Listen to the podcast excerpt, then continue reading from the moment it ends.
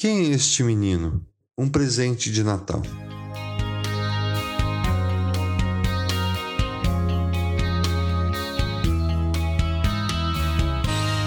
Muito se fala de Jesus nesses tempos.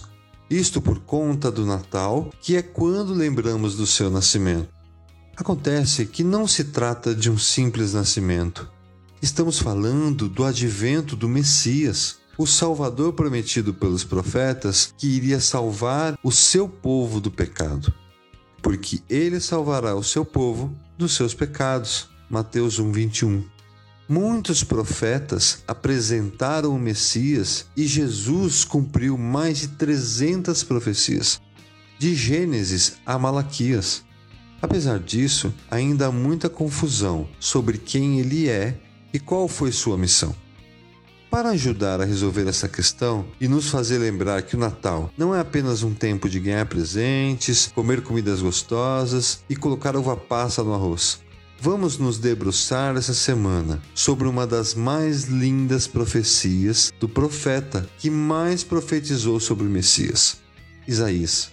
Porque um menino nos nasceu, um filho nos foi dado, e o governo está sob os seus ombros e ele será chamado Maravilhoso Conselheiro, Deus Poderoso, Pai Eterno, Príncipe da Paz.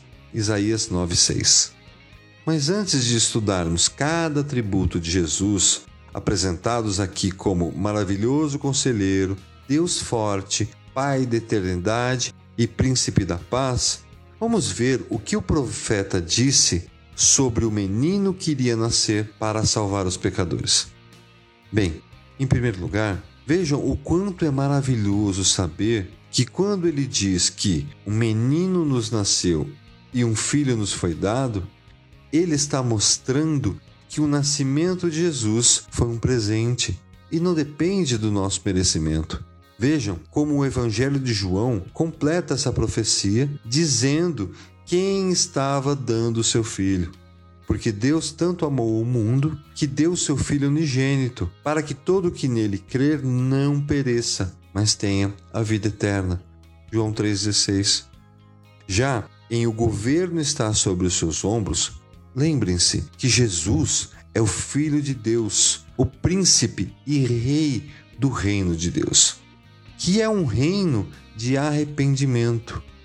Jesus começou a pregar assim: Arrependam-se, pois o reino dos céus está próximo. Mateus 4,17. Que possamos ter um Natal de arrependimento e entrega ao Rei que tem toda a autoridade e poder para nos salvar e perdoar os nossos pecados. Lembrem-se que este menino nos foi dado não para criar um feriado, mas para morrer por nós. Charles Spurgeon disse assim: pois este menino não nasceu para vocês, a menos que vocês tenham nascido para este menino.